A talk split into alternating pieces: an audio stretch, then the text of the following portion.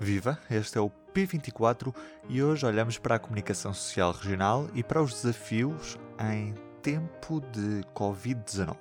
Nesta semana, a Madeira teve a notícia de que os quiosques iam fechar, mas a pressão dos órgãos regionais e do representante da República para a região fez com que os madeirenses não se vissem privados do acesso aos jornais em papel. Ainda assim, existem problemas no acesso aos jornais nacionais. Já em Espinho, o Defesa de Espinho deixou de chegar às bancas. Já lá vamos. Para já, palavra ao diretor do Diário de Notícias da Madeira, Ricardo Miguel Oliveira. O principal impacto foi termos que alterar rotinas, desmembrando um pouco o funcionamento da, da redação e tendo 50% do mesmo a trabalhar em casa e 50% de forma presencial se um sem número de procedimentos que exige muito mais comando, muito mais coordenação, muito mais uh, desgaste em termos daquilo que é a triagem, o escrutínio permanente que vai chegando de forma intensa e excessiva às redações, nomeadamente a nossa que tem um foco muito específico, que é tratar eh, dos impactos eh, do coronavírus na, na região, mas mesmo assim o que nos chega é muito para trabalharmos com tão poucos e uh, com a rapidez que as pessoas exigem. Acho que uh, a primeira grande mudança, o primeiro grande impacto foi esse. Depois também o impacto que deriva do acréscimo brutal de audiências. Eu acho que nós uh, temos dias que ultrapassamos largamente uh, um milhão de páginas vistas, o que é um indicador de grande procura. Tem dias que ultrapassamos os 250 mil eh, visitantes únicos, coisas nunca vistas, que demonstram que há um, um foco muito grande na pandemia, naquilo que ela vai gerando em cada instante, não só em relação aos casos, mas como também em relação ao contexto que as pessoas precisam de perceber e que nos pedem muita explicação, muito cruzamento de dados para dissiparem dúvidas. Um terceiro momento que eu acho que mudou muito nestes dias é o facto de não só nos pedirem para fazermos o nosso, como por vezes corrigir o que de mal outros fazem. Por isso há aqui um, uma vastidão de, de, tarefas que de facto nos obriga a estar muito vigilantes, eh, a sermos extremamente rigorosos, sérios, para que o jornalismo eh, não se perca ou não fique infectado também por um conjunto de informações que, que, vão sendo geradas nas redes e que por vezes confundem as pessoas. Falaste num aumento grande das audiências online. Queria-te perguntar se este aumento da procura compensa a quebra nos pontos de venda ou até mesmo se estão a conseguir convencer as pessoas a serem assinantes do jornal. Ora, essa é a questão que todos os, eh, todos nós colocamos em qualquer sítio do mundo uh, e nós também colocamos aqui, é como não perder receitas num momento em que há quebra natural das vendas em banca, uh, não só porque as pessoas estão a ficar em casa e bem, mas também porque uh, há um sem número de lugares, de postos que fecharam porque os seus proprietários também resolveram ficar em casa. Nós temos uma grande vantagem eh, comparativa em relação a muitos meios nacionais, que é o facto de termos um eh, elevado número de assinantes que todos os dias recebem o Diário de Notícias da Madeira eh, em casa, são cerca de 5 mil. a edição impressa, mesmo que tenha havido uma diminuição em termos de vendas na banca, sobretudo nos três cafés que nós temos uh, em que oferecemos o café a quem compra uh, o diário. Para compensar isso, julgo que temos restado um acréscimo de pessoas que nos dizem quando a crise e este drama todo passar, serão assinantes convictos, isto porque também eh, para beneficiar todos aqueles que não podendo sair de casa, eh, não podem também ficar privados da informação, e não só nossos assinantes, decidimos abrir a edição eh, digital, nomeadamente na consulta da edição impressa digital. Paralelamente lançamos um e-paper vespertino só focado no coronavírus, que resolvemos editar desde 16 de março, todos os dias úteis. E, para além disso, temos a informação normal que corre no nosso site. Em termos de publicidade, também notamos quebras, ou seja, respondendo à tua pergunta, a compensação não é imediata, mas sentimos que há muita confiança. há esta proximidade em relação à informação credível e que é geradora de alguma serenidade para que também neste tempo de guerra possamos contrariar tudo o que é falso e garantir às pessoas estamos a dar a informação correta e aquela que deve guiar os seus passos. Por isso, julgo que não sendo imediato este reconhecimento em termos de valor, esta dedicação por parte dos jornalistas, eh, julgo que poderá render uh, algumas assinaturas. Eu sei que de ontem para hoje já entraram mais de duas dezenas, o que é sinal de que as pessoas estão conscientes que a imprensa livre não sobrevive sem o apoio dos seus leitores, sobretudo nesta altura em que as receitas de publicidade estão a bater no fundo, as vendas em banco são afetadas por diversos fatores e os poderes vão lembrando que há apoios, mas que são iguais aos de sempre, ou seja, numa circunstância excepcional, penso que não vão chegar para as encomendas. Falaste em apoios. Nos Açores, o Governo Regional vai pagar parte dos salários dos jornalistas dos órgãos privados. Pergunto-te se na Madeira tens conhecimento de, do Governo Regional estar a preparar algum pacote de apoio aos médias regionais ou nem por isso vocês estão a sentir que o Governo Regional não está a olhar para o, o vosso setor como deveria? Eu acho que a atitude impensada e repentista uh, em, uh, de certa maneira, limitar o acesso à informação dos madeirenses com o decretar de encerramento de quiosques e do locais onde se vendem jornais é por si só reveladora de alguma aversão a um direito que está consagrado na Constituição e que não foi suspenso com o decreto do estado de emergência. Esta aversão a uma informação que não, e nem estou a falar do nosso caso, porque como disse, nós até temos 5 mil assinantes que recebem todas as manhãs o, o diário em casa, nem é disso que estou a falar. Eu não posso pactuar com imitações e com autoritarismos que uh, na sexta-feira passada já tínhamos denunciado que, por exemplo, não salvaguardou a chegada à região dos jornais nacionais ontem e hoje. Porquê? Porque se uh, consertou com a TAP um plano de voos que não garante voos todos os dias. E, coincidentemente, no domingo e na segunda-feira, o uh, avião cargueiro também não viaja. Os madeirenses ficaram privados de ler jornais nacionais em formato de papel.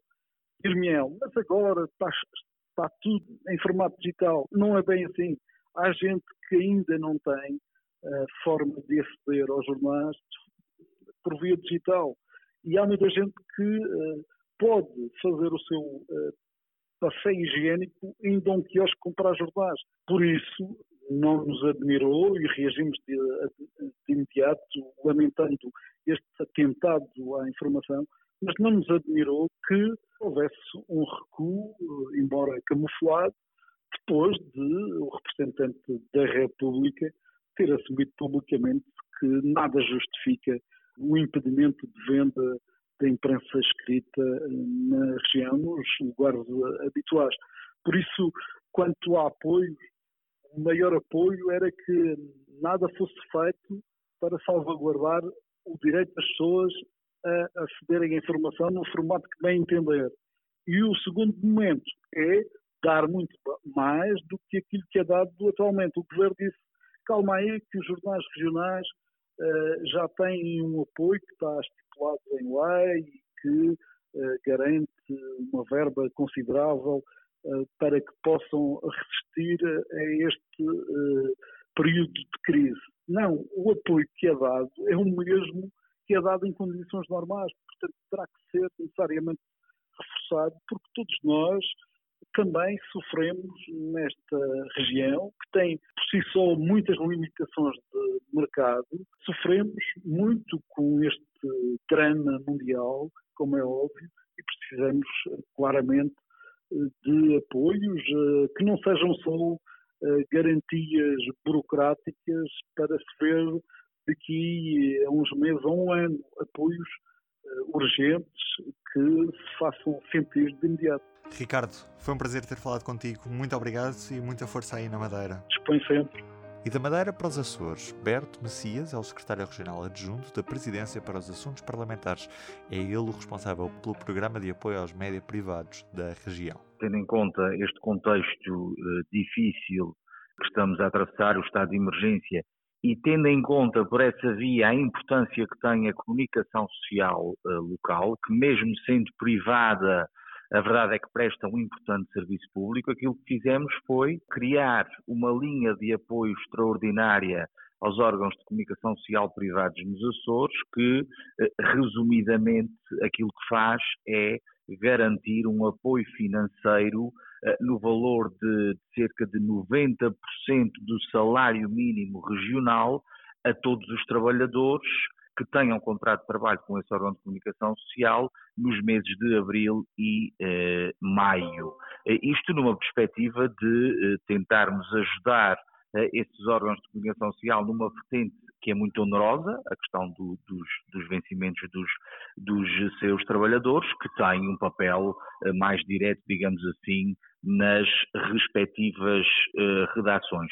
Sem prejuízo desta desta medida de apoio excepcional, pois continua em funcionamento uh, o designado Promédia, que é o programa que temos de apoio direto à comunicação social, que assume uma percentagem das suas despesas correntes, digamos assim, quer no âmbito das despesas de funcionamento das, das redações e do próprio órgão de comunicação social, quer também eh, através de outra tipologia de apoio, quer também aos apoios à aquisição de equipamentos. Resumindo, eh, nos Açores temos o Promédia, que apoia, digamos, de forma corrente ao longo do ano todos os órgãos e criamos agora esta linha alternativa, tendo em conta esta, esta pandemia, eh, sendo que também os, eh, os órgãos de comunicação social têm a obrigação de, num período de cerca de cinco meses posterior à concessão destes apoios, terem que manter o seu nível de emprego. Quantos jornalistas é que serão abrangidos por este apoio? Nos Açores temos 53 órgãos de comunicação social privados registados e, pela informação que temos, estaremos a falar na ordem do global, estou a falar do universo global, não especificamente naquilo que se refere ao trabalho direto nas redações, estaremos a falar uh, numa estimativa de cerca de 130 trabalhadores. Agora, ao, há uh, diferentes regimes, há quem tenha contratos de trabalho, há uh, regimes de prestações de serviços em algumas áreas e, portanto, nós, digamos, teremos uma, permita-me a expressão, radiografia mais fidedigna dos uh, trabalhadores elegíveis para este tipo de apoio uh, quando terminarem as candidaturas, ou seja, até ao próximo dia 5 de abril. Mas o universo global é este que referi. Cerca de 130 trabalhadores, num uh, número de 53 órgãos de comunicação social registados na, na ERA. Muito obrigado. Nada, nada, a hora é essa. Em todos os momentos, a fidelidade continua consigo, para que a vida não pare. Fidelidade Companhia de Seguros S.A. E agora, Marta Matias, vamos conversar com o diretor da Defesa de Espinho, Lúcio Alberto. O jornal deixou de circular a 19 de março devido ao fecho de vários pontos de venda e quebras na publicidade. Começo por lhe perguntar quais é que vão ser as maiores consequências de suspender a publicação do jornal. A primeira. Enquanto jornalistas, não desempenhamos a nossa função, o leitor não tem acesso a essa informação e é a primeira consequência. Esperemos que seja ultrapassada rapidamente, até porque os novos de Espinho completou há 88 anos, está aqui nos 90, e durante estas nove décadas habituou leitores a digamos, um conceito de proximidade e não só até a comunidade que se estende por esse mundo fora. De qualquer modo, também pode-se antever como consequência que será um retomar de certa forma lento como tudo que envolve a sociedade portuguesa, porque de facto, quando tentamos retomar a normalidade, não será assim, não há que isso demorar algum tempo e é normal que haja um certo compasso de uma evolução crescente, gradual, até retomarmos a normalidade. A normalidade é que estamos todas as semanas nas bancas e através das assinaturas pelos serviços do uso dos Correios, na casa do, dos clientes e de quem é o jornal,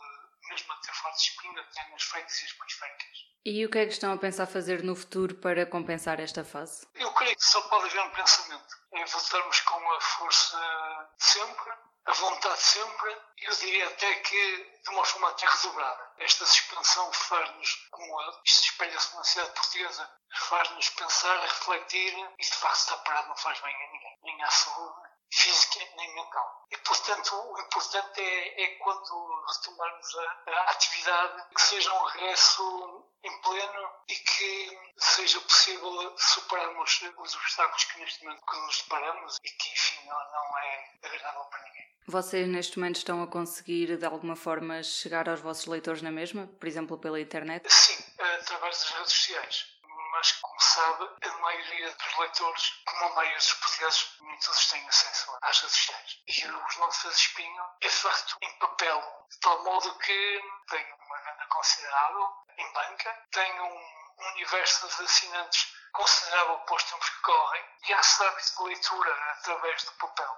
De qualquer modo, estamos a tentar suprimir esta lacuna do, do contacto semanal através de, de, publicações nas redes sociais, que não, não são o nosso exercício semanal, mas esperemos, contudo, estar brevemente junto dos nossos leitores, porque, de facto, os nossos espinho é um jornal de, é de espinho, é um jornal de comunidade, é um jornal de proximidade. É o exercício em função de qualquer jornal, seja nacional, diário, semanal ou local.